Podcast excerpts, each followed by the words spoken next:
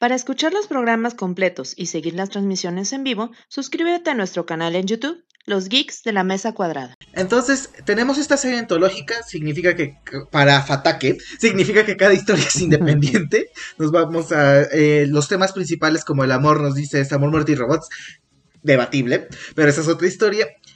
Y hoy vamos a hacer unas dinámicas un poquito diferentes, básicamente porque son 18 cortos de la primera temporada y porque somos muchas personas, somos 8, ¿no? No, somos 7, somos 7 el día de hoy. Entonces, vamos a empezar como siempre el contexto. Y lo que les pregunto antes que nada es, ¿Ustedes normalmente ven este tipo de cortos? Digamos, bueno, un ejemplo sería Animatrix, otro ejemplo sería Halo Legends, hay unos de Batman, entonces consumen de estas antologías. Otro ejemplo un poquito más diferente sería Black Mirror, y si lo consumen, ¿les gusta? Por ahí me dicen rápido si ya habían visto esta serie o la vieron para el podcast. Empezamos con Pedro. Pues yo, yo, pues como había mencionado en el dato curioso, desde que salió la serie yo la había visto. Y pues, y pues esta fue como que después de Black Mirror, eh, el, bueno, el segundo tipo de serie del estilo de antología que vi. Y después de eso, pues no he visto más. O sea, no he como que no me he abierto a más mundos sobre las series que son tipo de antología. Pero el formato es interesante y supongo que si vuelven a hacer una serie igual, pues supongo que igual estaré abierto a verla. Aunque supongo que hacer series antológicas tipo del mismo personaje como que puede confundir un poco más a la gente. O sea, si por ejemplo para Fatake ya es un poco confuso lo entender que es una antología y eso que son diferentes personajes Imagínense con un mismo personaje y hacer una antología y que sean capítulos y que no tienen nada que ver con el otro, pues supongo que es un poco más confuso, pero en cuanto sea del tipo de Black Mirror y todo eso, pues supongo que sí, estaría bien.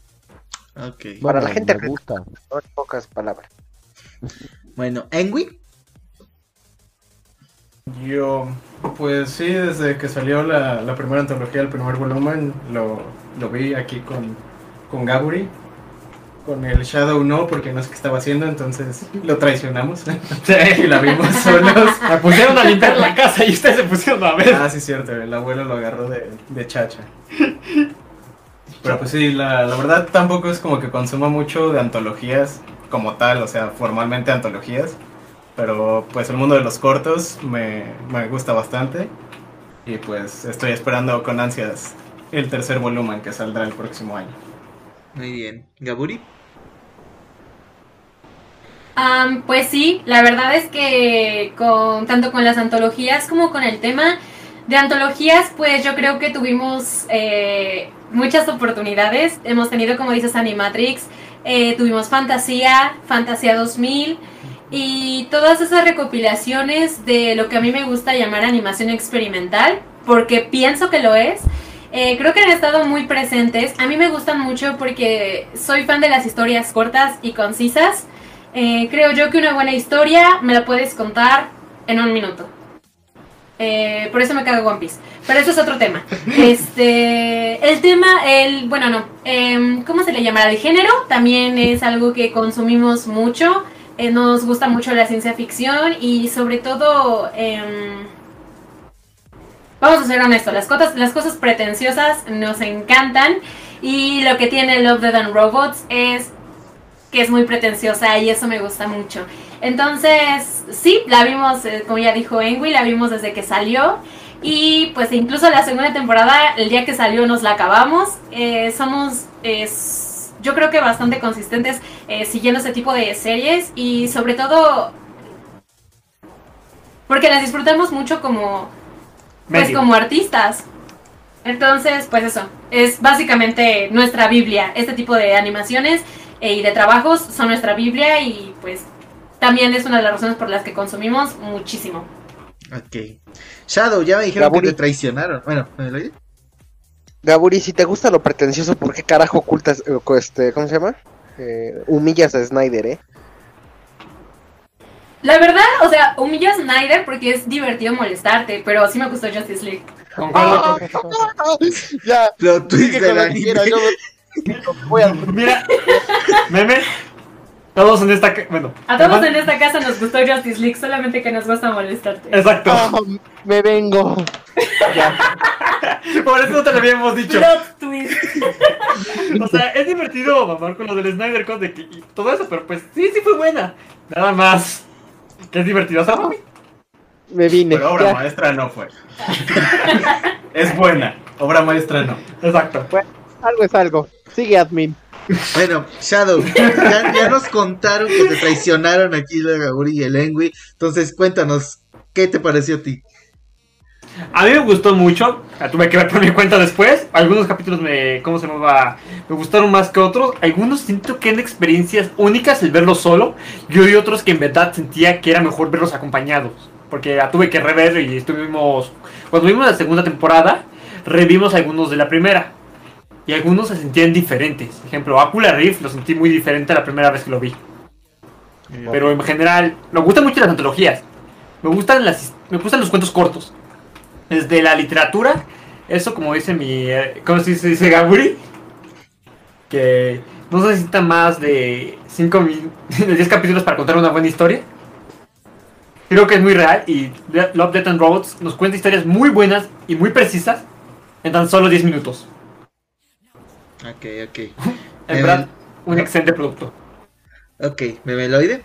Ah, no, ya. Pues, mira. eh, yo vi Love, Death and Robots un poquito después de que saliera. Y eso porque mi hermano acá presente me, me contó acerca de la serie. Y pues vi, o sea, empecé a verlos por capítulos específicos. Porque yo creo que ese fue el problema. Porque mi hermano la vio completa. Y me dijo así como de los capítulos que más le gustó y los más cabrones me los puso. Entonces, no la vi como que de manera aleatoria, como se debe ver, sino que la vi así como de los que más expectativa tenían a los que menos expectativa tenían. Entonces, ese es mi problema con las antologías. A mí las antologías me gustan mucho porque me gusta ver así como que una historia corta, chingón, lo que va. O sea, nada de relleno, nada de explicar de más, sino a lo que va, inicio, desarrollo y final. Pero el problema es que cuando tienes historias tan chingonas como algunos capítulos de Love, Dead and Robots, los que son me te hacen demasiado lentos, demasiado aburridos y demasiado malos.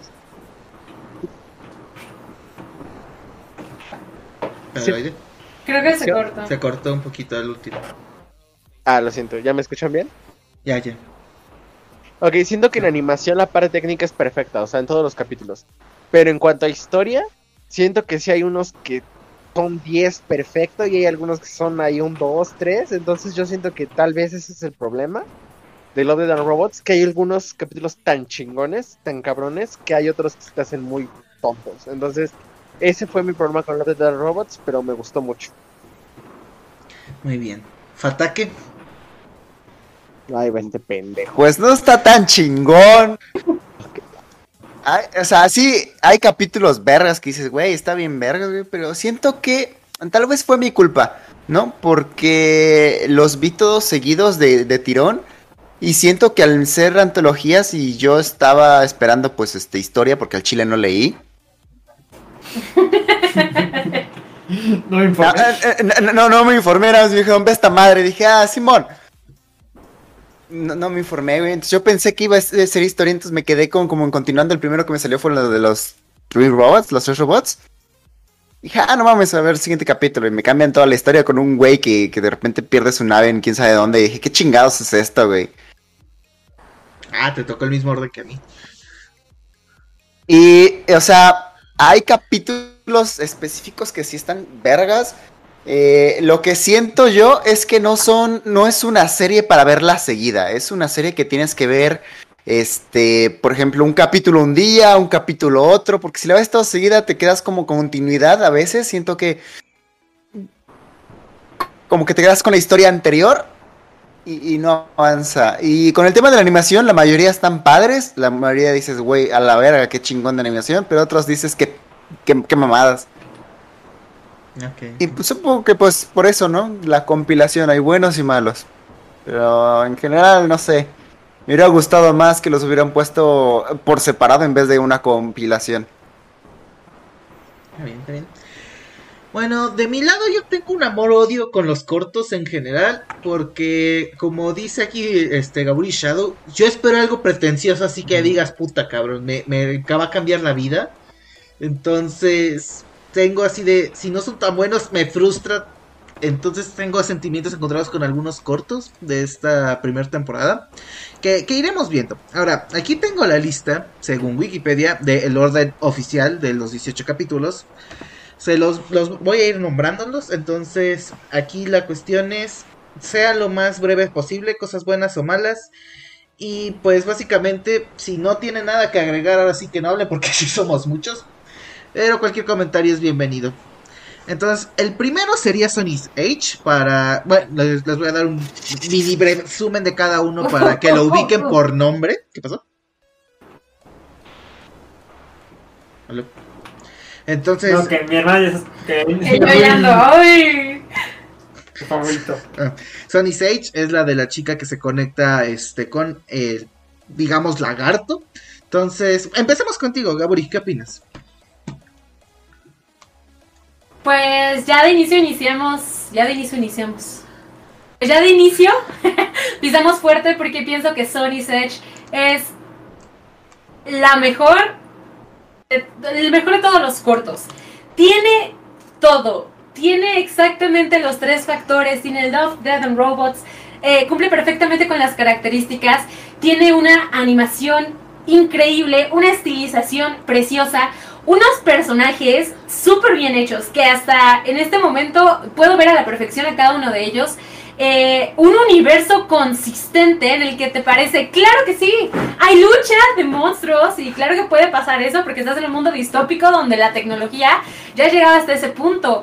Ahora, el tema de los tatuajes que brillan en la oscuridad, ¡ay! y el diseño de los monstruos, del escenario, todo está perfectamente bien hecho. Para mí es una obra maestra, no solamente es la mejor del mejor corto de Love, Death and Robots, sino siento que es una mini obra maestra de las esas que jamás han existido. O sea, de verdad, así de hypeada estoy. Amo con todo mi ser Sony's Edge.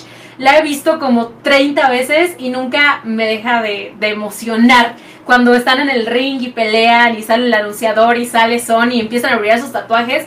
No, no, no, no, no. O sea, esas experiencias me ponen la piel chinita y son. Es. Sí, no, no, ya, acabé. Estoy muerta. Muy bien. ¿Alguien quiere agregar algo? Mucha lesbiana, amigo. No, no podía faltar. No, no puede falta. Bueno, algo productivo, algo co- con, con más peso. ¿No? No sé, me gustó mucho hasta el plot twist fue muy ingenioso. Sí, pues Ajá, sí creo que, que si me preguntaran Love, Death and Robots, ¿qué corto ves para, pues para comprender qué es la antología? Sí sería Sony's Edge.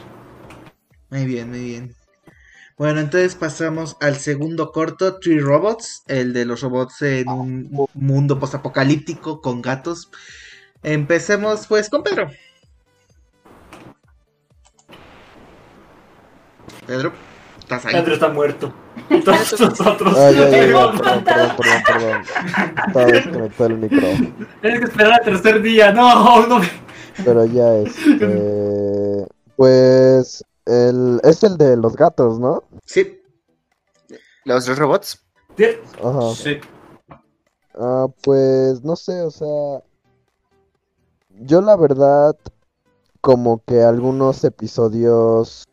Como que. Mm, mm, me sacaban como de. De la zona de confort. Porque, por ejemplo, el de los tres robots. Vino después del de Sima Blue, que creo que fue un episodio muy profundo y que después te pongan ese capítulo no sé, o sea, siento que a lo mejor fue por eso mismo por lo que el episodio no lo disfruté tanto, porque yo como que ya estaba acostumbrado como de que todos tenían un mensaje así como de social, político y de repente te salen con lo de los robots, que está chistoso, pero siento que, bueno, mi opinión se queda ahí en que es gracioso y el final de que hasta el final pues todo mamó por los gatos, pues igual es gracioso. Eh, y pues ya es todo lo que tengo que decir. Sí, me gustó mucho la animación, más que nada, me encantó. Y pero como que por lo mismo que digo de que yo ya tenía altas expectativas de todos los episodios, pues lo sentí un poco como desbalanceado con lo que yo tenía el, el concepto en la serie, pero pues me gustó porque pues está está chistoso. Bro, y es que eso mismo siento yo, güey. Que no es una serie para ver seguida, güey. Porque te quedas con el. con la, la idea del anterior y como que te arruina la experiencia del siguiente y no tienes posibilidad de. de hacer borrón y cuenta nueva y enfocarte en la nueva historia. Porque fue como un, un tiempo y así muy fugaz. Ah, sí, sí. Muy bien, muy bien. ¿Alguien quiere agregar algo sobre este corto? Ah, no, ya acabo ya de... Acabo de diferir mucho porque se me hizo profundo a mí el de los tres robots, porque cambia mucho mi perspectiva del mundo de el turismo. O sea, es una historia muy sencilla que es básicamente hacer tres robots en una sociedad que ya desapareció, turistas.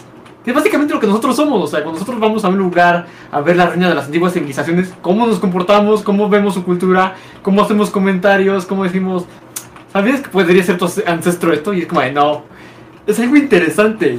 Ese concepto de cómo lo van manejando, cómo van viendo. Y el- Me encanta esa forma de. ¿Qué opinas de las ruinas de los humanos? Todas se ven iguales.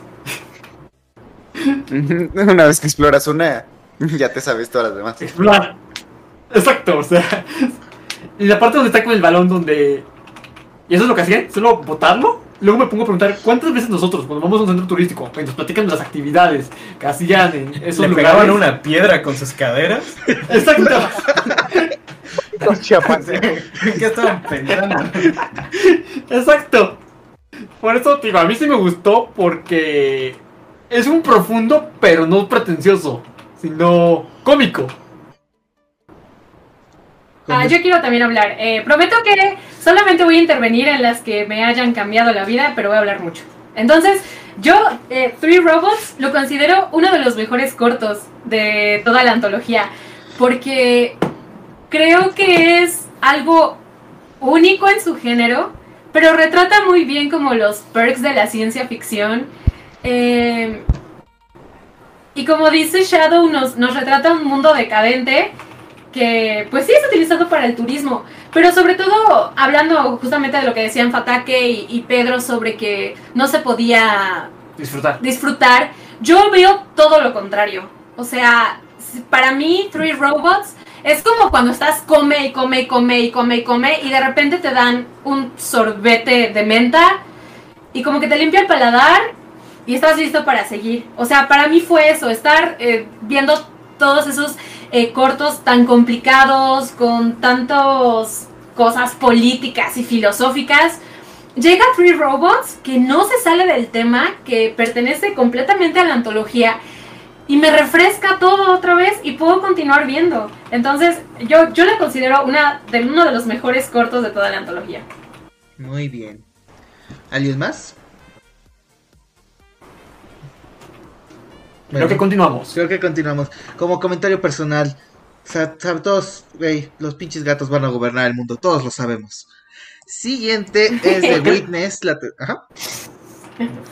Trata, es el de la chica que ve un asesinato y empieza a escapar del asesino. Testigo, verga, verga, no, no, la animación es otro rollo, o sea. A, no, a ver, no. bueno, otra vez con Pedro, ya, la última. Les toca como de a dos. Lo siento, ¿no? Es que este episodio, aunque sea como que... Siento que hasta el final como que era algo tan, un tanto predecible. O sea, el final y siento que la temática como tal, pero Dios, o sea, la animación, los planos, todo, no es tan... No sé, o sea... Siento que son de esas cosas que, o sea, por ejemplo, hay colores hay iluminaciones, hay cosas que acomodas que te hacen sentir senti o sea, que te hacen sentir, Hay chichis. Hay chichis. o sea, que te hacen sentir como que, Hay pelos. O sea, o sea, pues te hacen sentir emociones y no sabes ni por qué. Y Te sientes como excitado, que- bro.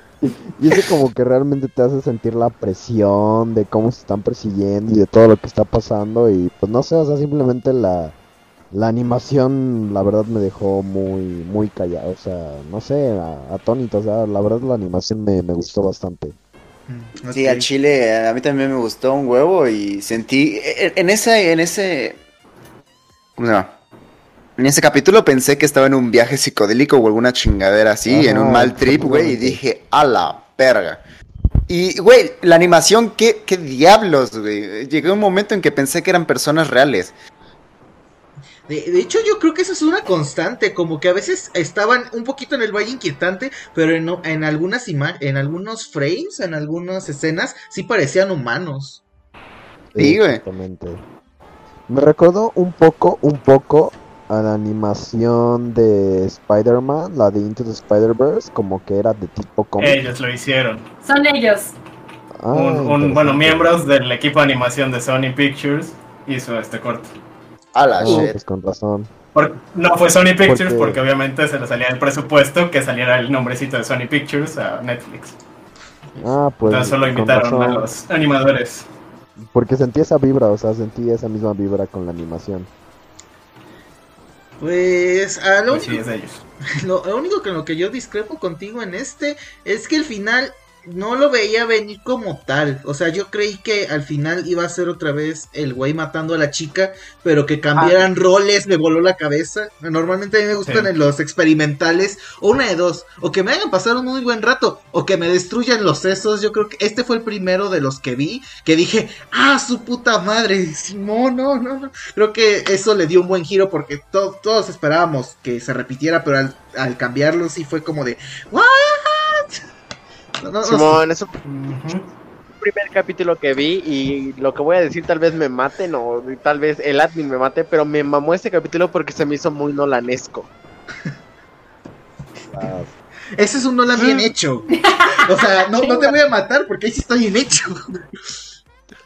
Bueno, Yo de, yo de este capítulo también es uno de los que más me gustan y así como cosas extra de las que han dicho, bueno, aparte de que ya nos dijeron, nos dijo Enwi que pues parte del crew de animadores de Sony son los que intervinieron.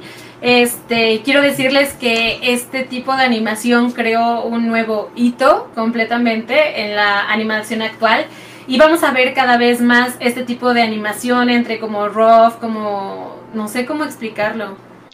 Bastante colorido. Es que sí, como que es eh, realista, pero a la vez, o sea, cómic. como Es si estilizado, es Ah, extremadamente estilizado. Entonces, eh, como les digo, abrió un nuevo hito súper importante y si ustedes buscan el arte de Love, Dead and Robots, The Witness va a ser el principal exponente junto con, Son- con Sony's Edge. Entonces, pues eso. muy bien. Pasando al siguiente corto, ahora vamos con Memeloide Sweets. Este es básicamente los granjeros con mecas. Ah, bullshit. Ese sí no me gustó. O A sea, ver. la técnica, volvemos a lo mismo, la técnica está chida, pero la neta eh, no me gustó mucho el capítulo. Siento, siento yo que la historia estaba muy de relleno. Y eso porque sí, yo lo vi después del de... Del, del... ah, ¿Cómo se llama? ¿Sigma Blue? ¿O cómo? Sí, Pablo. No El de piezas únicas, ¿no? Ajá, entonces ese como que para mí, o sea, ahorita que le hablamos de ese, ese fue mi capítulo favorito de Love, Death and Robots.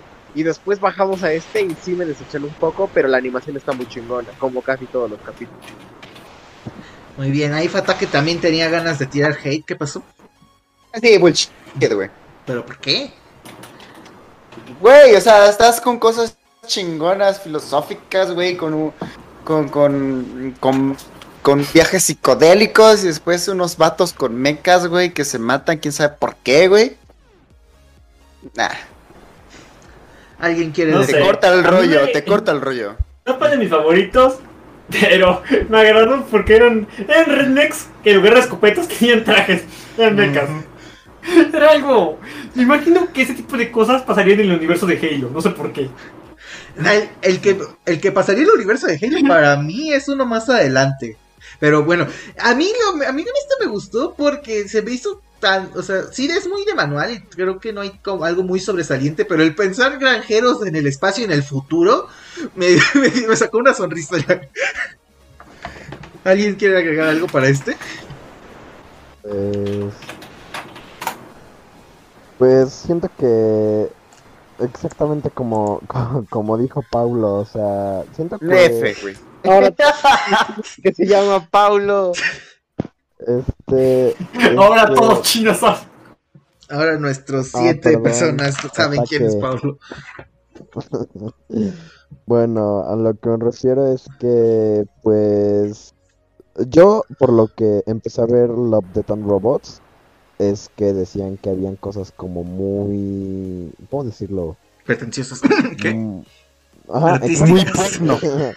Hasta cierto punto artístico. eso y como que muy diferente a las demás, o sea, que era como de caricatura, pero pues, o sea, como bien dicen de que no porque sea caricatura es que tiene que ser para para niños, o sea, también hay caricaturas para adultos y yo iba con eso que es como que me ponen este episodio y es como de güey, güey, no, es como de pues sería un episodio de una serie que básicamente le estarían pasando en Discovery Kids de granjeros contra alienígenas, no sé, no sé, no, o sea, no lo sentí muy especial. Son de esos episodios que son tipo de, meh, solo lo rescato porque está chida la animación. Muy bien. Bueno, entonces pasamos al siguiente Soaker of Souls con el buen Engui. ¿Qué te pareció? Este, este es el de los arqueólogos. ¿Es el vampiro? Sí. Ajá, los arqueólogos que encuentran al, al vampiro. No sé, creo que es el que está más fuera de lugar y que no, pues sí, no, no hizo un impacto en, en, el- en la antología, entonces solo, solo recuerdo que, que fue el que menos disfruté. Ajá, ni pena ni gloria, ¿no? Fue como de, ah, aquí estábamos con cosas O sea, futuristas y tal- de tal repente vez esto... en- en- ajá, tal vez en algunos este, aspectos sí, pues fue bueno, no sé, en, en animación, en lo dinámico que fue la persecución o algo así, pero que lo recuerde por la historia o por su este aporte a Love, Dead and Robots, no. ¿Alguna opinión diferente aquí con los chapos? Pues, pues sí, siento que, ajá, como dice, pues, o sea, toda esa bola de episodios de la que han estado hablando, siento que son como de esos que dices, ¿por qué están en esta antología? O sea, no deberían de estar aquí, deberían pertenecer a, a otra cosa, o sea, siento que, como que, o sea, la mayoría de los episodios de Love, Death and Robots, o bueno, al menos del primer volumen, porque no he tenido la oportunidad de ver el segundo, siento que lo que lo que me gustaba es que como que tenían profundidad y como que de repente te pusieron ese tipo de cosas como de pasan como dices pues sin pena ni gloria o sea como que son pues nada conmemorativos como tal Ok, ok. ¿Algún otro comentario de este o pasamos al siguiente? Siguiente. Next, Muy bien. Ahora, el que objetivamente es el mejor de toda la colección, y me gustaría que fuera irónico, en parte sí. ¿Qué fue? ¿Quién está viendo monas chinas? Entonces, Perdón, mi juzgando me empezó a hablar. When the Yogurt Took Over, creo que el, el título nos dice cuál es, es el del yogurt. De, de mi parte, creo que este eh, eh, tenía un inicio lento, como que no me terminaba de atrapar a mí la serie por el orden que tenía, como que era de, ah, pues está bien, pero no, he- no hay nada que digas, puta, lo, lo me, este, me está cambiando algo, y de repente salió este capítulo y es como de, wey, no mames, está bien chido esta antología. No sé si alguien Güey, quiere... es, es- eso era bullshit, güey. Ver. Capítulo más mierda, güey. Ah, O sea. Gráficamente chingón, sí, lo que quieras, güey. ¿Qué mamadas, güey? O sea, seis minutos, aburridísimo. Nah. Wey, pues the shit, güey. su punto era hacerte reír, que digas, ah, no mames, el yogur tiene razón. Para eso el de Hitler, güey. O sea, no, güey. Creo que, creo que Sores lo acaba de resumir de una manera magistral. Oye, el yogur tiene razón. Es que, ¿sabes ¿cómo lo podría definir? Al chile el yogur haría mejor trabajo que AMLO, güey. Ahí se cayó el podcast. Oye, oye, Para ser justos, cualquiera haría mejor trabajo que AMLO. Se cayó, se cayó el se, stream, cayó, se cayó el stream, Ah, ahí no, nos no es otra semana. No, pues es que yo siento que este fue, ¿sabes qué? No voy a hacer nada pretencioso. Ahora, imagínate en una situación donde el yogur controla el mundo y lo hace mejor que cualquier otra persona. Es más, lo hace tan bien que al final te abandona porque al chile eres un inútil y el yogur es superior. No sé. Me gusta este espíritu libre donde que no verías en otro lado. pues Exactamente. Exacto. Pues sí. Sí, o sea, siento que fue como una forma de transmitir un mensaje, pero para no hacerlo de manera tan repetitiva y tan pretenciosa, lo hicieron de una manera tipo comedia y me gustó eso. Muy bien. Yo creo que lo impresionante es que su género no es comedia. Ajá. Es que creo que. Que eso literalmente es una sátira. Es burlarse de. El mal gobierno que es, Me- que es México. El mal gobierno que somos como humanos. No, no sé, güey. Desde, el- desde- desde- en general, ¿no? O sea, desde el chiste de, güey, dame Ohio. Jaja, no. Ok, me voy a China. Verga, sí, dame Ohio. No, no sé. Con- Conectó conmigo este corto. Bueno, el siguiente es Beyond the Killer Reef y se lo dejamos a Fatake. Recordemos que este es de los que dan un salto al espacio y cuando despiertan terminan en un Inception donde nada es lo que parece, por decir una descripción genérica. Fatake. Eh, ¿Otro capítulo relleno? Oh, qué la. No, es A ver, que, güey, ¿Por se, se ensañan, güey. O sea, yo, yo, vin- yo vine de. ¿De cuál? Del, del 13 de la suerte. Y luego me ponen esta mierda y dije, qué chingados. ¿Cuál episodio dice? Pero ¿por qué no te gusta? Eh, No sé, güey, se me hizo tan como cliché, güey. Dije, güey, ¿Cuál, qué cuál, mamadas, güey. Eso de que te tapan en el, en el espacio y resulta que realmente es una inteligencia artificial o un pinche bicho alienígena o sepa qué vergas, güey. Es el de... Está cogiendo Killer la- Reef. Sí. Ese que se ve más humano. Ah, ya, Ah, ya. eso sí, me gustó la Ah, ya, animación. ya. De huevos la Pero- animación. Según 10 de yo, 10. del, del volumen 1 es el mejor calificado, ¿no? No, Ay, no, ahorita les, justamente le escribí en el chat al admin, pero no me vio. Me gustaría que al final, al final de, de los comentarios me dieran chance de leerles. Hay una lista de los mejores eh, capítulos basados en diferentes perspectivas. Eh, narrativa, visuales, etcétera, y está muy bueno. Entonces, los- a ver si los Yo voy a decir que- cuando acabemos los comentarios. Este episodio de Más allá de la grieta siento que destaca más que nada por la animación que está Sí, increíble. la animación sí no me quejo. Re hue- de huevos, o sea, chingoncísima. Me, me, me, me puso duro. Pero la historia no. Bueno, en, en eso estoy de acuerdo contigo, porque la historia a mí se me hizo me. ah, retomando lo que decía Shadow hace rato, este para mí era un capítulo de Halo. O sea, esta historia la, la vi en Halo Wars, literalmente al final es el float. No sé, también siento que sí fue medio me. No sé si alguien opina diferente. A mí me encantó, me fascinó. Es muy buena referencia a la caverna de Platón.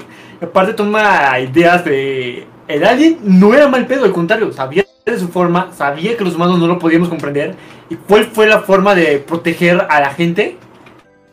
Darles una ilusión, darles un paraíso. Y te mete ideas fuertes como de la muerte, de Dios, que hay más allá. O sea, muy fácilmente lo que podemos tener como concepción del paraíso infierno es lo mismo que ellos vieron a través de un alienígena simplemente porque era mejor eso que lo que estaban viviendo. Es equiparable a, la, a Matrix, donde muchos preferían seguir en la Matrix a afrontar lo que era la realidad. El mismo protagonista le dijo el alien a través de su amada, que esta no es la primera vez que ves lo que, lo que en verdad te está pasando. Y cada vez que lo ves no lo puedes soportar. Y él dice, pero tengo que volverlo a ver. Y cada vez que lo ve, regresa a la caverna, regresa a la Matrix. No, o sea, a mí me encantó todos los conceptos que utilizaron. Y al hacerlo hiperrealista también le daba esa sensación de que, ¿cómo se llama? Tú de poder decir, podría estar en la misma situación en mi vida actual. No, o sea, a mí me encantó. Bien, muy bien. Bueno, entonces pasamos con el siguiente, Good Hunting, el de la chica. eh, no, no, me, no me acuerdo el nombre de. ¿Cómo, cómo se llama esa especie? Kitsune, Tsune. No, Gumijo. conmigo, conmigo. Sí, cierto, porque es en China. Coreano. Bueno, pero, espérate. Pero la historia es como una China, ¿no? O es como una Corea. China. Ajá, que está. Literalmente es China. Básicamente es como el náhuatl del que se transforma. Bueno, con este monje.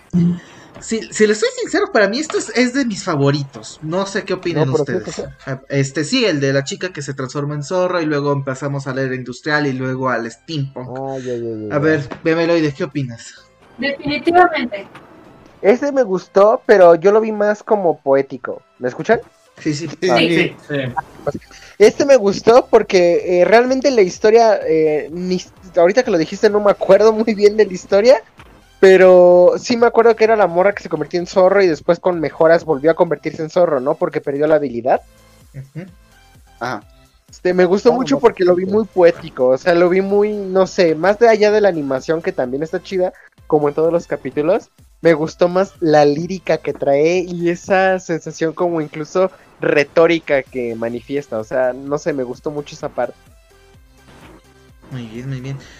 Pues no, no sé, a mí lo que me gustó, creo que era como estuvieran cambiando, porque al principio de, ah, va a ser una historia de chico conoce a, chi- a cosa sobrenatural que resulta no ser tan mala, pero de repente es, ah, ahora están, eh, este, criatura mágica está enfrentándose a la era industrial, y después fue como de, puta madre, estamos en steampunk, ¿qué chingados pasa aquí? No sé, creo que a mí me gustó mucho, me gusta también mucho la temática steampunk, no sé qué opinen ahí ustedes de este corto.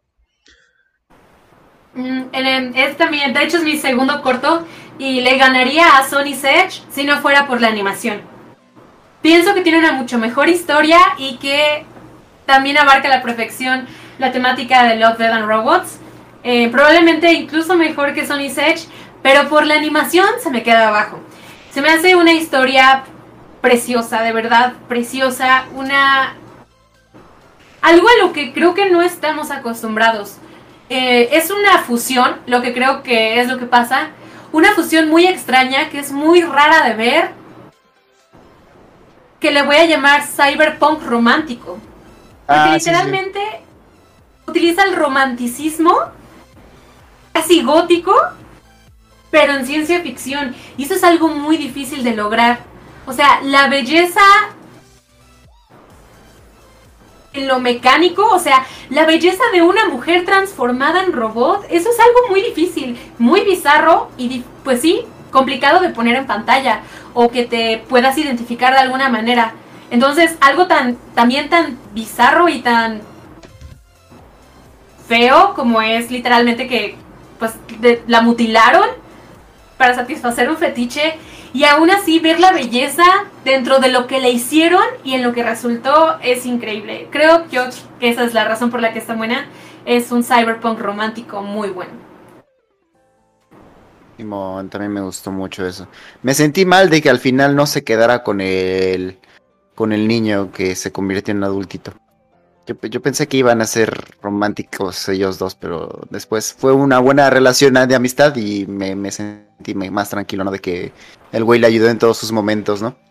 Desde niño, cuando ella perdió a su madre y fue creciendo y luego le, le cambió sus refacciones y le apoyó en todo. O sea, qué chingón. Es como robot. Es No, como robots.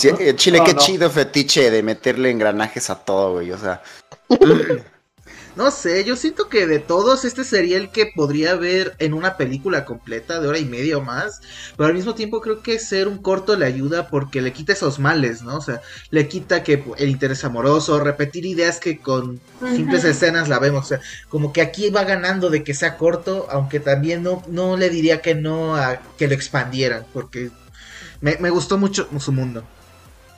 sí, sí, también. Muy bien. No sé, para mí es mi favorita, la verdad. Es la que más disfruté, una excelente historia, una excelente... Me gustó mucho la forma de narración, porque la forma en que narraba, no... La protagonista era ella. Y sentía que todo nos narraba a través de los ojos de él. O sea, al contrario, no sentí que fuera necesario interacciones románticas entre los personajes, porque ese no era el punto. El punto él, es como él describía lo que andaba viendo, cómo veía el cambio en el mundo y ella representaba también el mundo. Por eso iba cambiando. Y aparte los elementos visuales, cómo ella regresa al misticismo a través de las máquinas, Sí. es lo que más me impactó. O sea, esa escena final donde se convierte en un kitsune, pero... Kitsune, perdón, es Gumijo. una, una gumijo. O sea, pero en su forma de zorro tradicional, pero es metálico. Es uno de los mejores momentos para mí de todo Love, Death and Robots. Y de la animación en general. Fantasía y ciencia ficción en uno. Exacto, es fantasía, ciencia ficción, romanticismo. Está completísima, en verdad, es muy buena, pero una cosa que voy a juzgar es que creo que no lo siento como Death Love and Robots al mismo tiempo, o sea, tiene un vibe muy diferente al de los demás cortos. O sea, se siente muy diferente. No sé, yo creo que justamente ese vibe es lo que lo hizo resaltar. Bueno, bueno. Concluyendo con esto, pasamos al siguiente de Dump. Básicamente es el del perro basurero. Y vamos a dárselo a Memeloide, ¿por qué no? El perro basurero. ¿Cuál es ese? A ver, dame más contexto. Es el, el- un hombre del gobierno va a desalojar a un hombre que vive en un basurero. Y el hombre cuenta una historia de cómo un monstruo de basura, que resulta ser entre un perro. Ya. Real, ah, Simón, sí, ya me acordé. Ese me recordó mucho a Op. No sé, me recordó mucho a. Ah, up. Ajá, la problemática que tenía el viejito con- No, no sé por qué me dio la misma impresión. Pero sí, ese me gustó mucho, sobre todo porque yo pensé que era nada más era como un pretexto. Y, o sea, al inicio está como que aburrido. Porque es Ah, más como una burocrática. Pero al final te das cuenta que el pinche monstruo a la verga sí existía y estaba lleno de basura y de tus tampones usados. Y pues ya, estuvo chido. ¿Alguna otra opinión? Pues para mí son de esos de esos episodios que dices, güey, ¿qué haces aquí? De, Sí, "Íbamos güey, episodio genérico, güey". apareces". Ajá, sí, no, la verdad no le encontré sentido al episodio. El mensaje que dejó, pues siento que hubieron mil, bueno, ha- habrían podido haber mil maneras mejor de proyectar ese mensaje y de manera más entretenida. Y siento que hasta el final lo hicieron muy, no sé, simplemente como que, mm, pues no, no, no, no siento que tenga relevancia en toda la antología. De hecho, siento que son de los episodios menos disfrutables para mí. Junto con el de el vampiro, pues son como de esos que dices, güey, ¿qué haces aquí? Porque el del vertedero, pues siento que lo único que tiene hasta cierto punto es lo... No, creo que ni siquiera es futurista. o sea, Pues no, podría pasar en el presente. No sé, a mí Pues- me recordó como un cuento de Stephen King, de esos que lees de repente, que tiene sus libros de varios cuentos que son buenos, pero no tienen mucha ni pena ni No, gloria, nada más está Más bien, como ideas más que se le las- ocurrió, pero más bien de las historias de terror que empezó a escribir para la revista de Playboy. sí, algo así, digo, ese sentido me da, la verdad sí, o sea, ahí sí concuerdo que me da ese sentido como de un cuento de Stephen King que hubiera escrito para las de Playboy, pero también le da, es un respiro. O sea, realmente no te lo pones a pensar como de, ah, quiere decir la profundidad, nada más es, es bizarro, en el sentido anglosajón de la palabra. Muy bien. El siguiente es el de los furros, Shapeshifters, el de los hombres lobos militares. Y nomás por hacer el chiste Shadow. Ah, o sea, creí que iban a hacer este chiste en Good Hunting, ¿sabes? No, porque a. Good Hunting sí lo respeto. Bueno. Eh, ya, Ya, curiosamente, este fui donde fui abandonado porque estaba viendo los cortos con Enwi Gamuri. En este me llamaron para, ¿cómo se llamaba? Hacer la limpieza. Y siguieron sin ver sin mí. Pero bueno. Es interesante porque siento que es una apología al racismo. Porque... Va a sonar raro. No lo digo en mal sentido. Pero es como cuando los negros entraron al ejército de Estados Unidos, fueron muy mal recibidos. Y yo decía, pero ¿por qué somos mal recibidos? Estamos luchando por nuestro país como los demás. Sentí que era muy parecido el sentimiento, muy parecido la trama, en el sentido de que es gente capaz que está dando la lucha por su país. Y aún así, pues tratan mal por ser diferentes. Aparte de ser del mismo equipo de Sony Edge, que tenía una increíble animación, me gustó mucho porque es ver esa camaradería entre los militares, en conjunto como la camaradería de una Manada. Iba a decir jauría, pero mejor queda nada. La verdad, fue un capítulo que sí disfruté mucho. Ok, ok. ¿Alguien opina diferente? Los mutantes, ¿no? El de los hombres lobo. Sí. Ajá. El que se muere su hermano y al final va por venganza. Ese mero. Ah, pues. Pues siento que de ese episodio igual la. Pues como dijo Shadow de lo del sentimiento de, de, que le tenían odio, aunque estuvieran pues por su país. Y pero pues siento que al final del día, siento que aunque fue buen episodio, siento que tampoco tenía cabida en Love Death and Robots. Tal vez en otra antología sí, pero en este- Ah, bueno, a mí algo que se me hace curioso ahorita escuchándolos es que varios ya dijeron como que este no debería estar aquí. Y como que la, si, la, mayoría no debería estar aquí, como que, ¿qué está pasando? Lo dejamos aquí, ahorita que vamos un poquito ya como dos tercios, pa- para ver qué ocurre al final con eso. Bueno, el siguiente es Helping Hand, el de la chica que se queda afuera del, de, en el espacio reparando un satélite. Y vamos a dárselo a Engui. Ah, no mames. Ese me gustó mucho, creo que fue. Bueno, pues sí, fácilmente eso el, en el que más tensión se siente. Y pues. ¿Cuál, cuál, cuál, cuál fue? ¿Cuál fue? ¿Cuál fue? El- La del astronauta. El de necesito una mano. Entonces creo que de todas las historias me parece que podría decirse que es la más sencilla en cuanto a pues lo, lo que sucede en sí, pero también es de las más profundas en cuanto a las decisiones que tiene que tomar el personaje para lograr su, su objetivo. Ok, ok. ¿Alguien más? Mm, a mí me hizo sentir, como dicen, muy extremadamente estresada. A mí el espacio, o sea, la temática de estar en el espacio, eh, me estresa muchísimo. Gravity la sufrí como no tienen ni idea y tuve regresiones a Gravity en este corto, por eso me gustó. Justamente iba yo a comentar que me recordaba mucho a Gravity. Ajá, yo también iba a decir lo mismo. Yo, yo siento que aquí funciona mejor que en Gravity porque siento que hasta un punto que durara tanto le quitó la atención a Gravity y aquí como está Sí, sí, Te condensada. acostumbras. Muy bien. Ahora, honestamente no sé a quién darle el siguiente, así que tómelo el primero, Fish Night, el del padre y el hijo que se quedan atrapados en medio del desierto cuando empieza a haber vida marina en él. Yo lo voy a tomar porque es muy bonito visualmente y a mí lo bonito visualmente me encanta.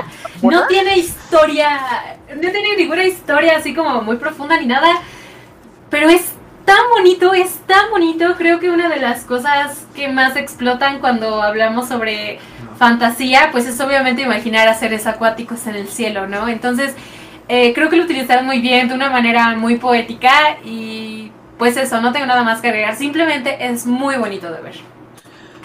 A mí creo que también es de mis favoritos. Estaría peleando con Haunting. Básicamente por, por, por esa idea de...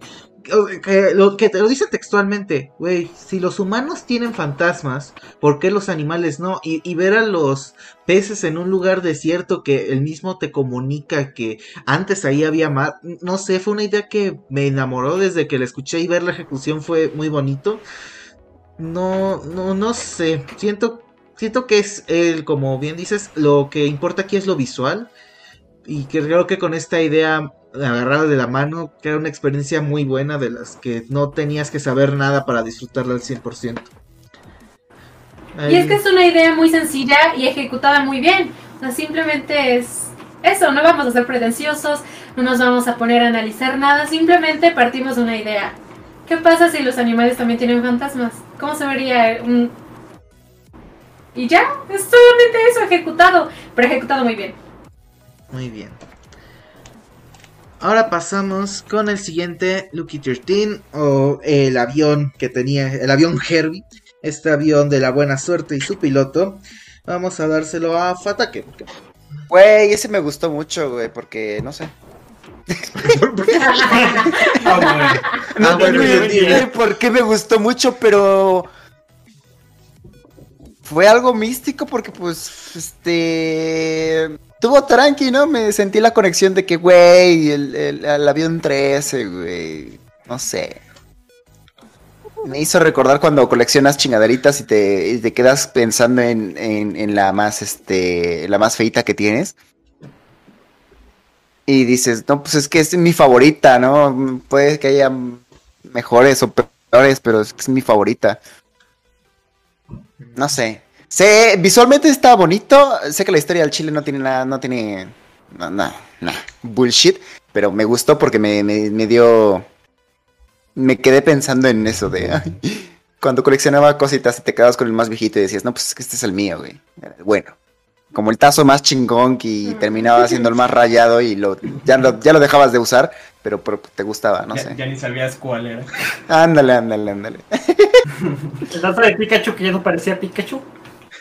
Ándale. Parecía Gumon. No, está cabrón, eh. Bueno, ¿alguien quiere agregar algo a este corto? No, está bonito visualmente. Ok, ok. Y te encariñas con el avión. Eso sí, eso sí me, me sacó un poco de onda. Te encariñas con el avión tú también. Sí. Ok. Te da tristeza porque no quería irse el avión y dices, güey. Sí. Muy bien. Ando pretencioso de veras. Porque el siguiente es Sima Blue. Creo que no necesita presentación. A lengua, a lengua. Uf, Pues uf, vamos a uf, dárselo a Lengui. a ver. uf. Para mí, bueno, es que sí podría ser mi número uno, pero mi mayor conflicto es que, o sea, a pesar de ser como muy profundo y abordar los tres temas de una manera ¿Sutil? muy pretenciosa, muy mamadora y muy estéticamente, pues, pleasing, complaciente. Este, su único pecado es que es una novela gráfica. No, no, no, requería la animación. Entonces, ese, por ese simple punto es que no, no está en, en mi número uno. ¿Cómo, cómo, cómo que no querría animación?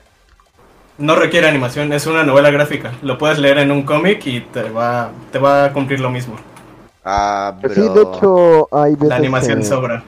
Pues sí, tienes razón, porque ahora que recuerdo, hay veces en las que el mismo capítulo se quedaba, o sea, pausado en la misma escena. y simplemente, Sí, ajá, sí, se son puros estático. keyframes y ya. Ajá, sí, exacto. Pero Sí, pues. es, es su que- único pecado. Pero pues por, por la temática de que son diferentes tipos de narración, diferentes tipos de animación, pues supongo que queda, ¿no? O sea, Sí, por la temática sí, pero de sí, es, la, Robots. la- es la única razón por la que no es mi número uno. O sea, es la, la antología no es solo de historias, sino de animaciones. Y Sima Blue no, no le aporta nada que esté animado. Pues yo de, yo de este tengo sentimientos un poquito encontrados, pero no por lo que vi, sino por lo que sabía. Este es el único que a mí me spoilaron.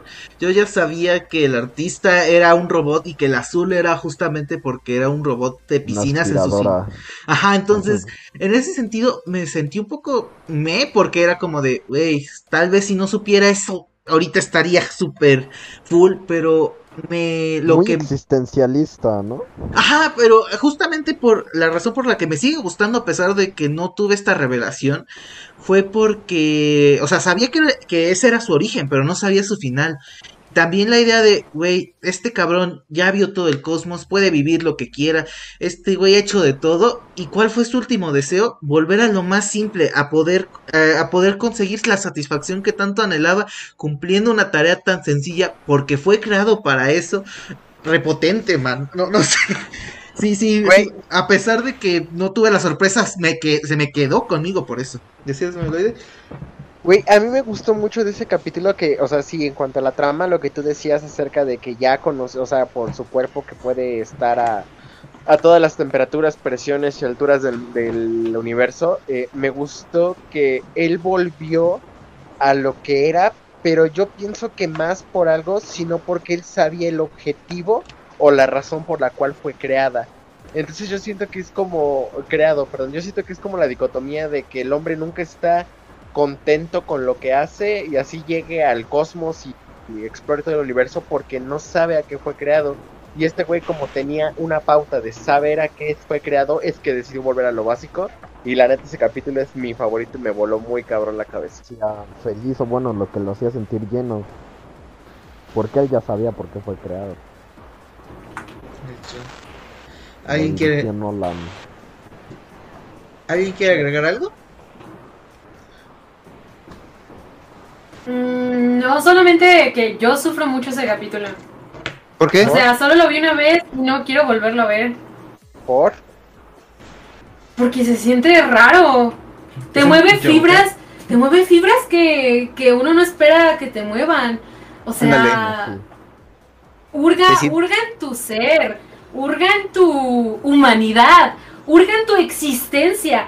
Y que un corto me está haciendo esto, la verdad a mí me cuesta mucho trabajo verla porque me mueve cosas que siento yo que, no sé, no, no me gusta que me muevan. Entonces solo lo vi una vez y lo sufrí en el mejor sentido de la palabra. Porque me movió cosas que nada ni nadie me había movido. Entonces lo respeto mucho como corto, por eso mismo. Muy bien. El siguiente vamos a dárselo a Shadow, el de Blind Spot, este equipo de robots que tienen que asaltar un camión blindado.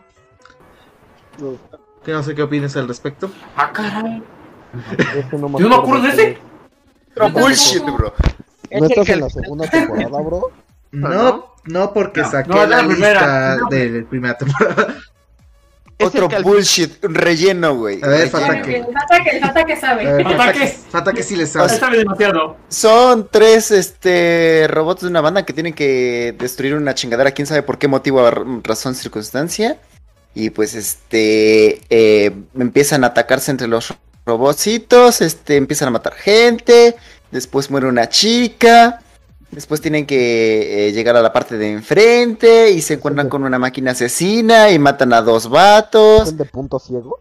Sí. Y todo para el final, que todos tengan un respaldo de, de, de un, un respaldo en, en la nube, güey, y que eran parte de su contrato, güey. Como que, Ah, ¿para qué sí, chingados sí, toda la muerte que pasó, no?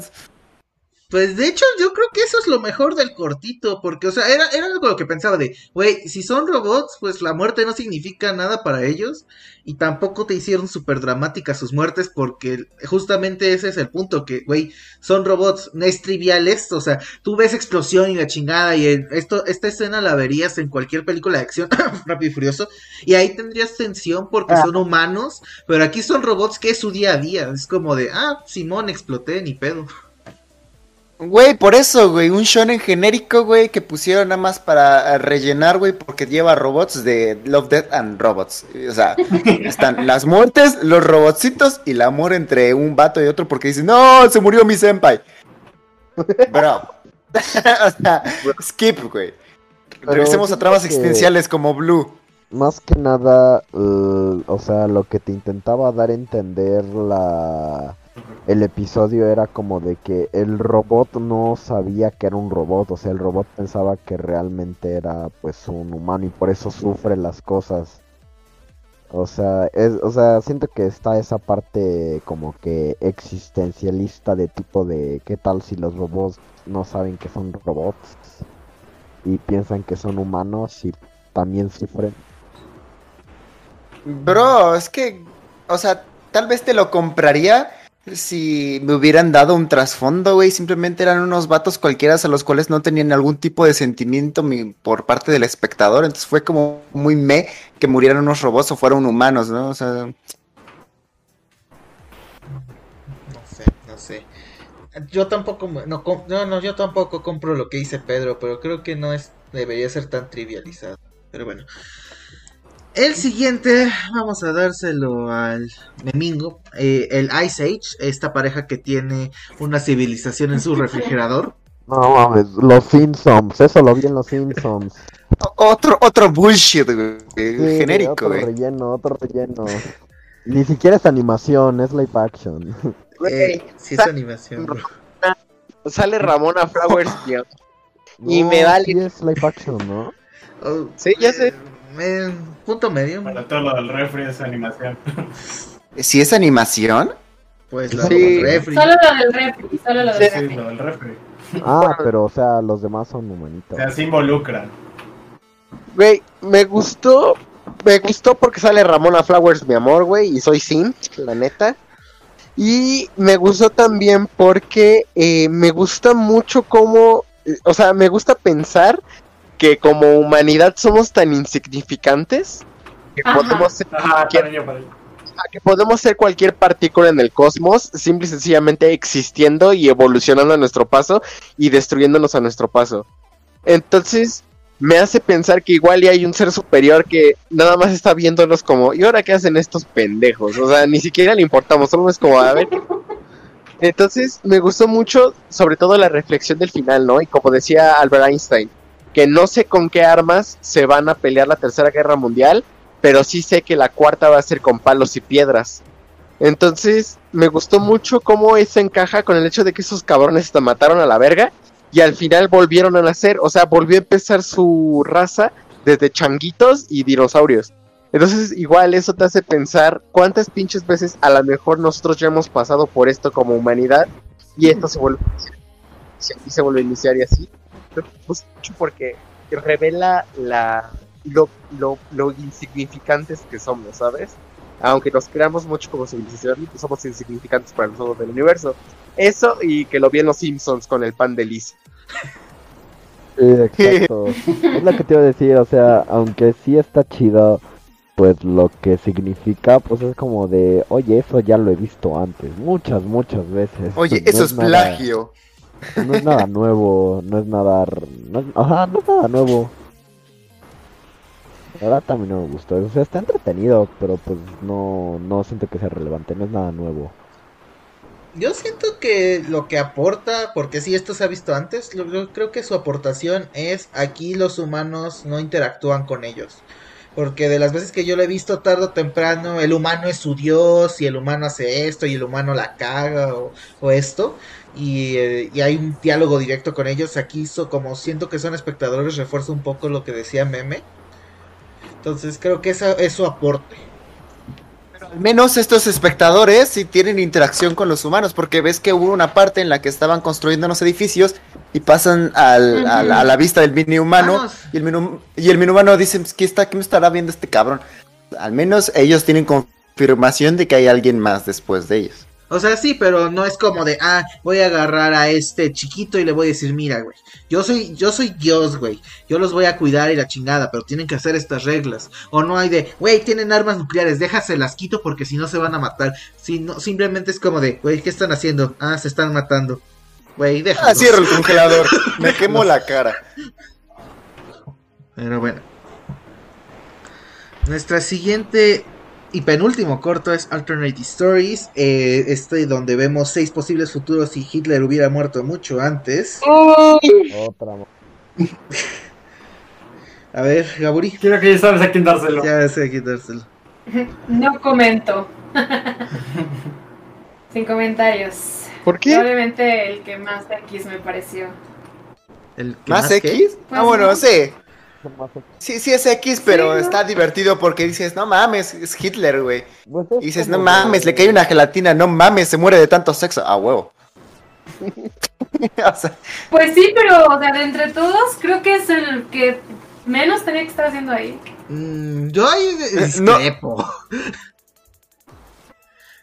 Eh, eh, no no, tiene robots, güey. Tí- güey, tiene la ciencia ficción que es, güey, este, para empezar estamos en una máquina que te muestra posibles futuros. Y para colmo, el, el objetivo es, bueno, cada futuro hasta cierto punto, bueno, los primeros dos no, tienen elementos de ciencia ficción. Entonces yo siento que sí merece estar aquí. Es como el del yogur de, güey, al chile no soy pretencioso, solo ríete, güey. Y al mismo tiempo creo que tu- tuvo muy buen gag el hecho de que midiera el tiempo con la primera persona que va a tocar a la luna. Yo siento que el que no debería estar aquí es el siguiente, que se lo voy a rantear. Pero bueno, entonces, yo siento que está bien. No, no busca nada más que, güey, ríete de lo absurdo que es. Mm, no sé. Fue el que menos disfruté, el que menos recuerdo. Para mí, ni siquiera sucedió. Recuerda, Es un genérico, sí. pero seis Pero es divertido. ¿Le ibas a decir algo, Shadow? No, no te preocupes. También, pues. Será chistoso, pero sentí que estaba viendo Robot Chicken. Sí, eso sí, eso sí. Pollo robot. Sí, Bueno. eh, pollo robot, bueno, pero en inglés es Robot Chicken, por eso. Ah, Bueno, Sí, o sea, digo, fue disfrutable, pero no nada más del otro mundo. Me gustó más el yogurt. sí.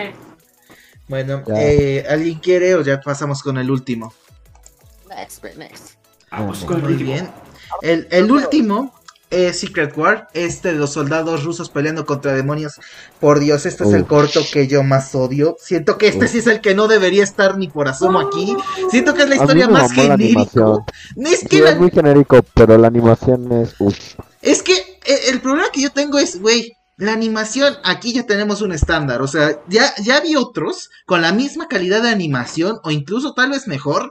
No me aportó absolutamente nada en ningún sentido. No, no sé. Siento que esto no debía estar aquí. Güey, Pavlovich, güey, camarada Smirnov, camarada Smirnov, o sea, nada más por ver a la gran Unión Soviética, no te excitó, güey. o sea, Güey, camarada. Me, me puso bien cachondo, güey. Camarada Fatake, entiendo su sentimiento hacia la gran madre Rusia, pero esta historia la he visto con alemanes y zombies y es la misma. Es- ¿Esa es una referencia a Call of Duty Black Ops Zombies? Sí, no, no sé, esto es como, de verdad, este sí me sacó de, güey, ya que sacar, o sea, no hay nada de valor aquí, que se muera. No, no sé, tal vez discrepen ahí conmigo, no sé qué opinen. Los ojos nada más. Completamente discrepo. También discrepo totalmente. Completamente A ver, discrepo. eh, ¿qué pasa ahí? Es. A ver, si quieres Shadow, porque. Mira, primero que nada, me gusta mucho la sensación de camaradería.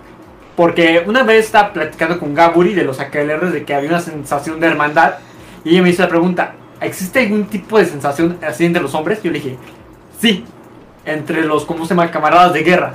Son gente con la que compartes tu comida, tu agua, estás todos los días. Y sabes que un día de estos, una bala perdida va a hacer que jamás lo vayas a tener en tus brazos agonizando. Y el siguiente día vas a seguir luchando. Es una extraña sensación de estar ahí, de ser parte del ejército. Y siento que este corto logra muy bien esas sensaciones de cómo están viviendo, cómo se llamaba, esta misión, sin saber exactamente lo que van. Y van poco a poco viendo esa sensación y ya saber que no van a regresar. Inclusive el final se me hace muy poético. Todo eso de cómo cada quien lucha hasta el final. Saben que es una lucha inútil. Saben que hagan lo que hagan, se acabó. Pero es lo que le da valor. Bueno, esa es mi percepción. Y hasta el final terminan bombardeando todo, ¿no? Sí. O sea, estoy de acuerdo Ah, con el sentimiento, pero es que yo lo he visto en mil películas gringas y no veo algo que digas, es que esto es diferente o esto es especial porque somos rusos, somos, aquí sí somos camaradas, aquí, de hecho, siento que no me importa porque conozco tampoco estos personajes y para mí se ven virtualmente igual que es como de, no, no, no, no sé. A ver, ¿qué vas a decir algo, Gabori? Sí, eh, de hecho, el mayor acierto son los personajes. El diseño de personajes está increíble. Eh, pero yo iba a defender la idea de que sí pertenecía a la antología. Porque así como le perdonan a Hitler y así como le perdonan al yogurt que no cumpla con uno de los tres ámbitos, que sea amor, muerte y robots, lo único que no tiene es robots. Es y que... robots, no necesariamente un robot tiene que ser Mecánico. algo mecánico. Un robot puede ser Un simplemente algo sin razón. O alguien siguiendo órdenes. Entonces, incluso cumple con la de robot.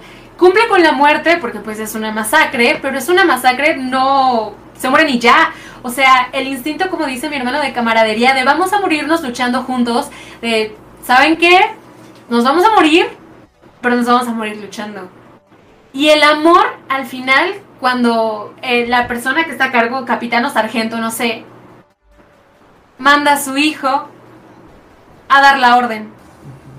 Es el amor que le permite, voy a ir en contra de mi rango, de lo que debo hacer, de mandar a lo mejor a alguien más, más avispado, a alguien mejor entrenado, porque voy a salvar a mi hijo.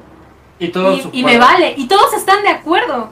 Entonces, eh, yo creo que claro que pertenece a la antología. Es uno de los más fuertes, una de las mejores historias. La animación está perrísima y no creo que tenga nada que envidiarles a otro tipo de animaciones porque esta es muy específica. Esta, eh, sus ambientes, sus escenarios están muy bien hechos y el diseño de todos los personajes está increíble. O sea, cada uno es un ruso que estoy segura que existen. Entonces, yo la defiendo muchísimo. Smirnov. Yo lo defiendo muchísimo y aparte también te voy a ser honesta. En el orden que yo vi, este fue el primer corto que yo vi. Uh, ¿Sí? Mí fue mi primero.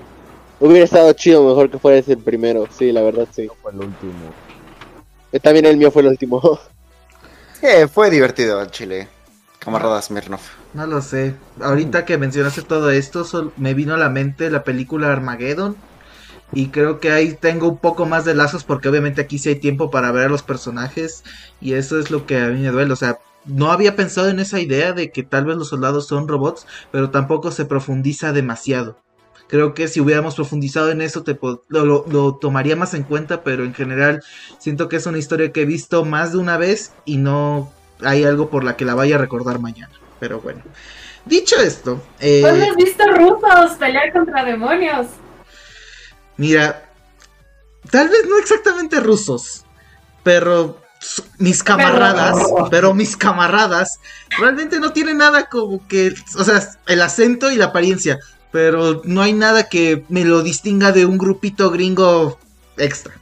O sea, como que digas, esto solo lo hubiera hecho un ruso. No sé. ¿Qué querías? ¿Que, mo- que montaran un oso en medio de un lago congelado Sí, sin playa? O, o sea, si, si, si vamos a perder la cabeza está bien. O por lo menos esa frialdad rusa de, güey, al chile, no, no, no sé. Dicho esto, y justamente ahorita sacando el tema a colación, ¿consideran que el título es completamente adecuado de Love, Death and Robots? ¿Consideran que sí comparten todos estos cortos estas temáticas? Porque es lo que hemos estado hablando. Muchos creen, este no debía estar aquí, otros dicen, no, este es el que no debería estar aquí. Entonces, aquí mi pregunta es, ¿realmente el título está bien? ¿Esta es la temática que sí se mantiene constante o se tomaron diferentes licencias? Con, con esto también ya para ir cerrando, porque ya es tardecito, pues podrían decir sus conclusiones. El Y-. ¿Mande? La lista, Kaburi, la lista. Sí, sí, de sí, o sea, sí, sí, sí, sí, sí, o sea, Sí. sí. O sea, sí, o sea, justamente viene de esto. Iba a decir Gaburi primero para que nos dijera esto, pero ya también para no, no ir alargando. Y si tienen alguno que digan, ¿saben qué? Este es mi favorito, sí o sí, no hay duda. O todo lo contrario, este es el que no me gusta absolutamente nada, qué malo. Empezamos con Gaburi y que nos lea también su lista para ver la, la recepción en general, ¿no? Claro. Ah, bueno, yo creo que el, nombre está de acuerdo. Eh, no creo que haya sido eh, un requisito cumplir con los tres ámbitos. Simplemente fue un título que se le dio a la obra. ¿De qué trata tu antología? ¿De amor, muerte y robots? Yo pienso que el título está muy bien. Eh, como ya les dije, mi corto favorito fue Sonny's Edge, seguido de Good Hunting. Y tercero, probablemente Los Tres Robots. Y ahora les voy a dar más o menos, son diferentes listas eh, basadas en rankings de diferentes perspectivas. Entonces también qué tan de acuerdo están o qué tan poco de acuerdo están. Y pues ahí va. La primera lista que tenemos es el top 5 basado en cuántas veces se mencionó en redes sociales, o sea, su impacto en redes sociales. El número uno fue Sony's Edge con 3110 menciones. El segundo fue The Witness. El tercero fue Sima Blue. El 4, Three Robots. Y el 5 fue Suits, el de los rednecks con trajes. Sí. Eh, la siguiente fue eh, rankeada por qué tan bien te hizo sentir, qué tan placentero, qué tan disfrutable es. El número uno fue The Witness. El número dos fue Three Robots. El número tres fue Sima Blue. No sé por qué, eso no es agradable de ver. El número cuatro es Suits. Y el número cinco es Beyond the Aquila Rift. ¿El de Drácula? No, No, más allá de la grieta. Más allá de la Ah, grieta. Se los voy a decir en español. Eh, luego son los episodios, los episodios perdón, rankeados eh, por cuántas mentes hizo volar. El número uno es The Witness, el testigo. El número dos es La Ah. ventaja de Sony. El número tres es Más allá de la grieta. El número cuatro, Sima Blue. Y el último, Suits, trajes. Eh, luego tenemos el, el- el ranking de calidad narrativa y storytelling. El número uno es La ventaja de Sony. El número dos es Buena Casa, Good Hunting.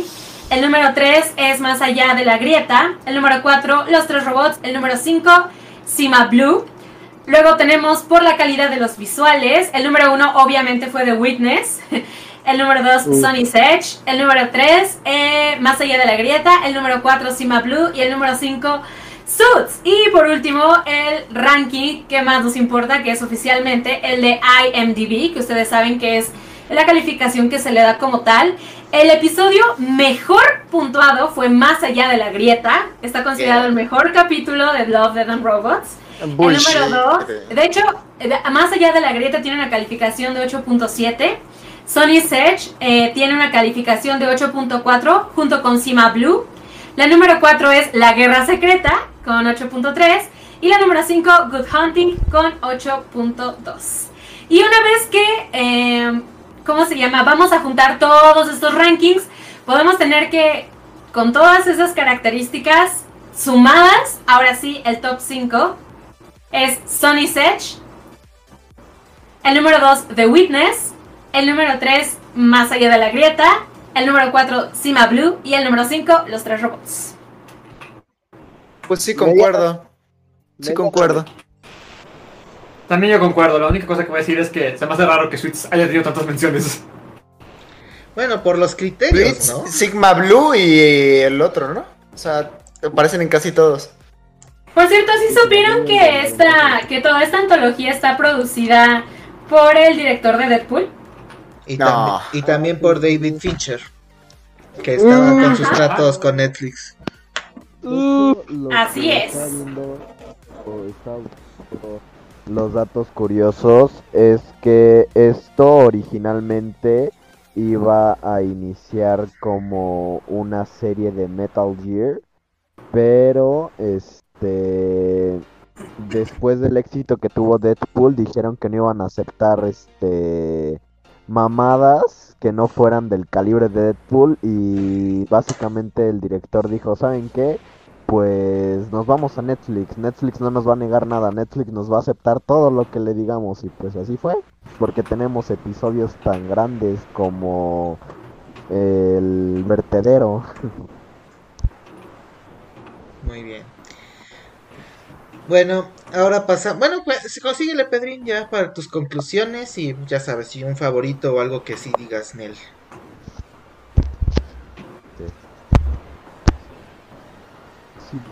Como dijo Gaburi, pues el nombre, el nombre pues sí queda adecuado en la mayoría de los episodios. Siento que es como que cuatro episodios que sí tengo como que discrepancia en güey, ¿por qué estás ahí? Que siento que sería la era del hielo, el de vendrá por tu alma, el de trajes, el del vertedero y, y el de historias alternativas. Siento que esos de verdad, no sé, o sea, no cumplen con nada, no, o sea, no cumplen con nada de la temática de lo que se supone que es la antología. Y además de que no cumplen con nada, siento que estaban como de... Bueno, no estaban, sino que están de sobra. Este... Y que siento que lo hicieron tipo para rellenar espacios que Netflix pidió, así como de mínimo de capítulos. O al menos eso es lo que yo siento. Y sin duda mi top este 5, si es que cada quien va a hacer el top 5, pues el primer lugar sería el de Testigo. El segundo lugar sería el de el de Cima Blue o Piezas Únicas. Después estaría el de Noche de Pesca, que igual me gustó mucho. Después estaría el de Buena Cacería. Y después estaría el de La Guerra Secreta. Está bien, está bien. ¿Y alguno que digas este no? Bueno, así sin. Ah, de este definitivamente es una carta de odio a Love, Death and Robots. Ajá. El de la era del hielo. La era del hielo definitivamente es una carta de odio a Love, Death and Robots. Muy bien. Ahora pasamos con Engui. Este, pues, digo, más allá de este, pensar si el título queda con, con los cortos, creo que más bien sería al revés. Porque hasta donde tengo entendido, la premisa de este proyecto fue darle a cada estudio estas tres palabras y que ellos desarrollaran un corto. Entonces creo que más bien sería ver cuál encaja con el título y no al revés.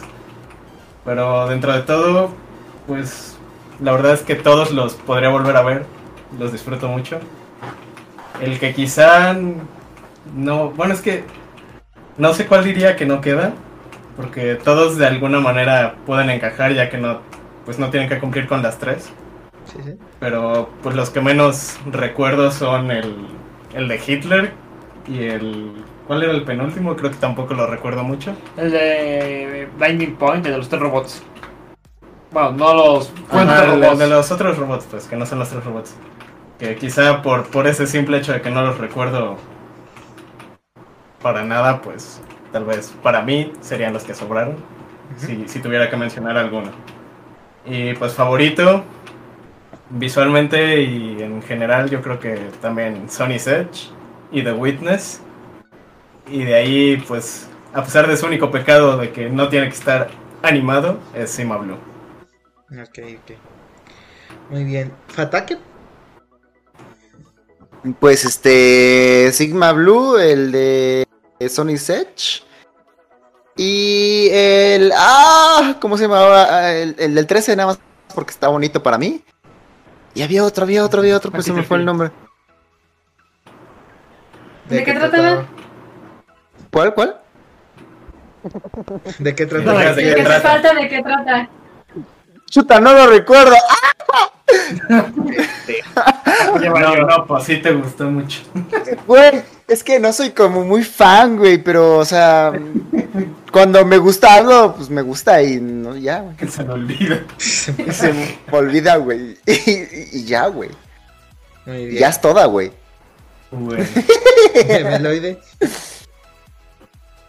Este, pues a mí me gusta, o sea, yo siento que sí, el título concuerda con lo que dices acerca de Love, Death and Robots, pero pareciera, este, que sería una regla para todos los capítulos y pues no, pero ahorita que lo dijo Gaburi, pues eh, sí me quedó como claro que el hecho de que de qué trata la antología, pues de amor, muerte y robots, y pues sí, sí tiene eso.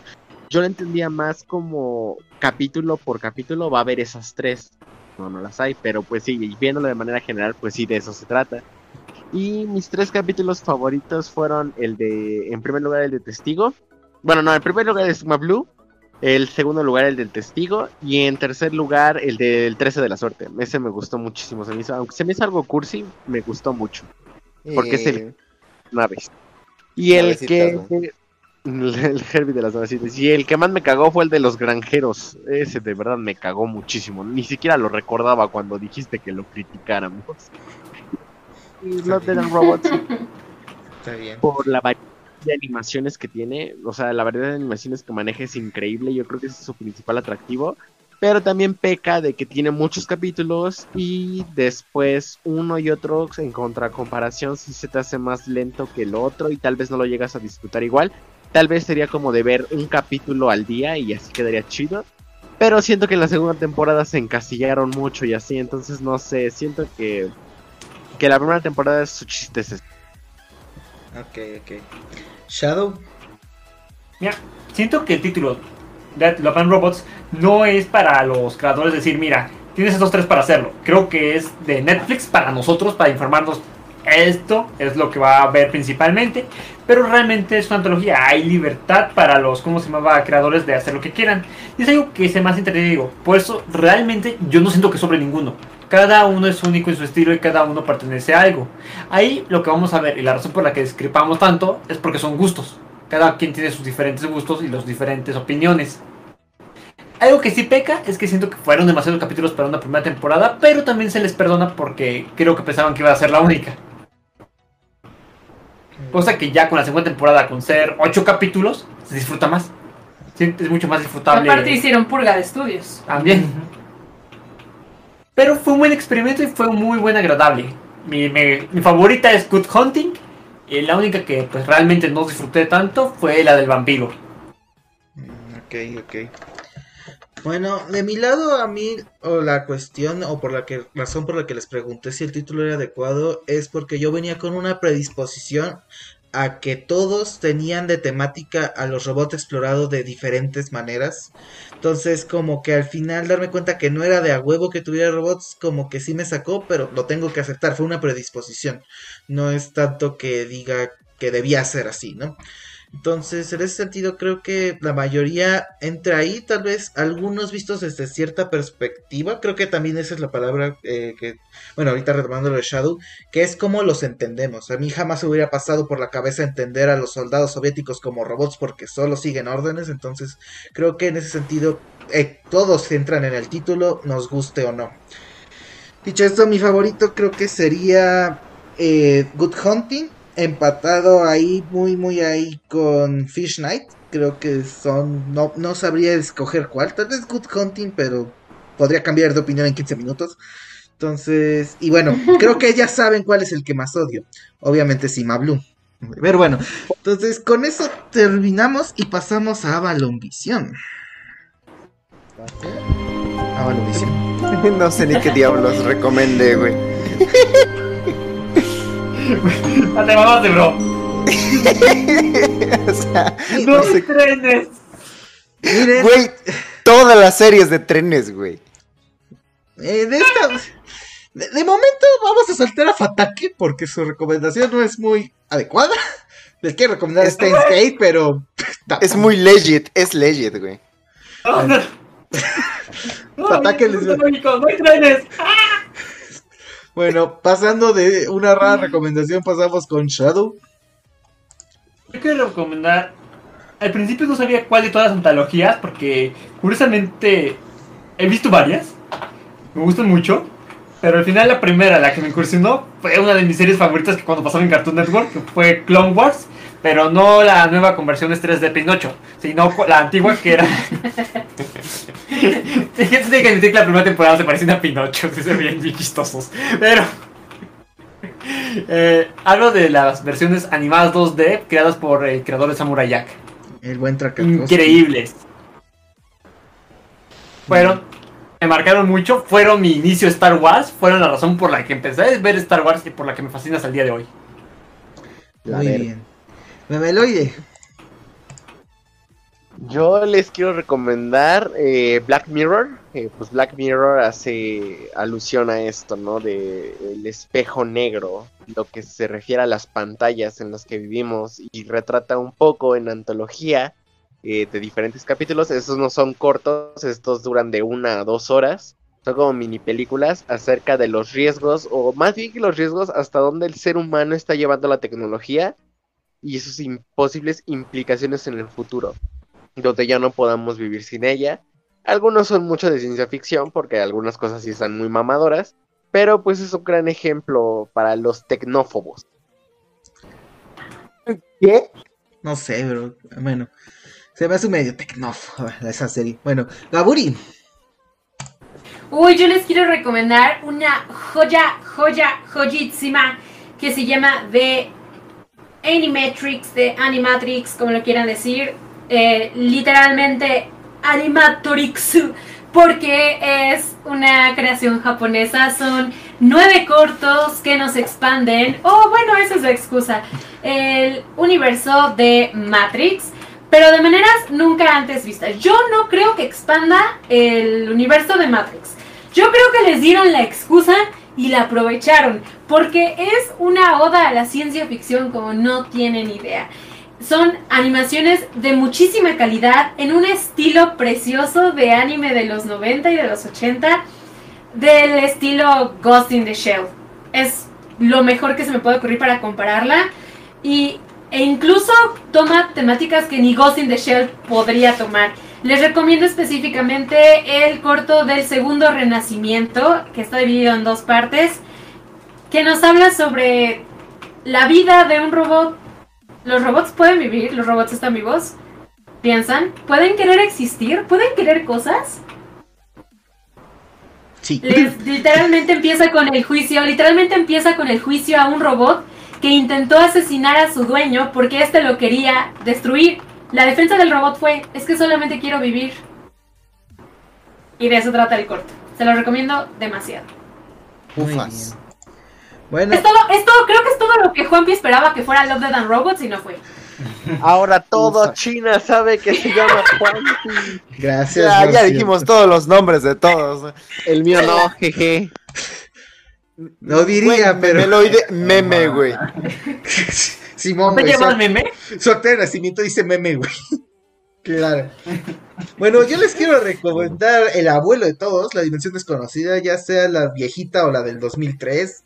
Creo que simplemente eh, son de las cosas que veía con mi abuela porque las ponía y me volaban la mente. Era como de, ¿what? No manches. Y fue como que mi introducción a este mundo de antologías de que digas, wow, esto es lo que puedes hacer cuando solo tienes que llenar un espacio de una hora o un ratito sin tener que continuarlo. No, no sé, creo que a mí me voló la mente, no sabría ni qué capítulo decir. Véanlos. A muchos están subidos a YouTube. Ahora, el buen Enwi y Pedrín no enviaron sus recomendaciones a tiempo, pero si tienen No, una, son, no. son libres de decirla ahorita. Pues, chavos. Pues sencillo, yo les diría que vean el volumen 2 de Love, Dead and Robots. Ah, qué joto. Pues no sé, es forzoso recomendar una antología. Ahorita sí. Bueno, Fatake demostró que no. Es que, güey, al chile no, no, no, sabía de otras, güey. La verdad solo he visto este Black Mirror y Love, Death and Robots en antologías. Bueno, doble recomendación a Black Mirror y a Black and Robot segunda temporada. Pisatón no dijo nada, pero supongo que de las que conoce les recomendaría Halo Legends, que también son muy buenas. Hay cosas de valor ahí. Entonces, con eso terminamos y con eso se despide el podcast más escuchado en la grieta. No Ah, recuerdo el nombre. espérate, ¿qué pedo? ¿Y la mía? La dijiste al principio, bro. ¿Ah, sí? Oye, Yo quería, yo quería aprovechar para pues pedirles que consumamos este tipo de contenido, que es la verdad la fantasía y el sueño de creo que cualquier estudio. Permitirte hacer ah, animación experimental sobre temas tan padres es algo increíble y jamás podríamos ver estas obras, que hay muchas obras maestras, si no hubiera sido por esa plataforma, si no hubiera sido por Netflix y si no hubiera sido por el proyecto que es Love, Dead and Robots. Entonces, pues eso, síganlo consumiendo para que podamos ver más cosas así. Muy bien. Bueno, les mandamos un saludo a Teresa y Emilio que nos estuvieron comentando. Muchas gracias por seguirnos y a todos los que nos escuchan. Recuerden que los podcasts se resuben a Spotify. No olviden suscribirse, porque si no lo digo, no somos youtubers de verdad. Y nos vemos la próxima semana. Adiós. Adiós. Sayonara. Un diamante en el minuto 15. Gracias por escucharnos. Para más contenido, síguenos en YouTube como los Geeks de la Mesa Cuadrada.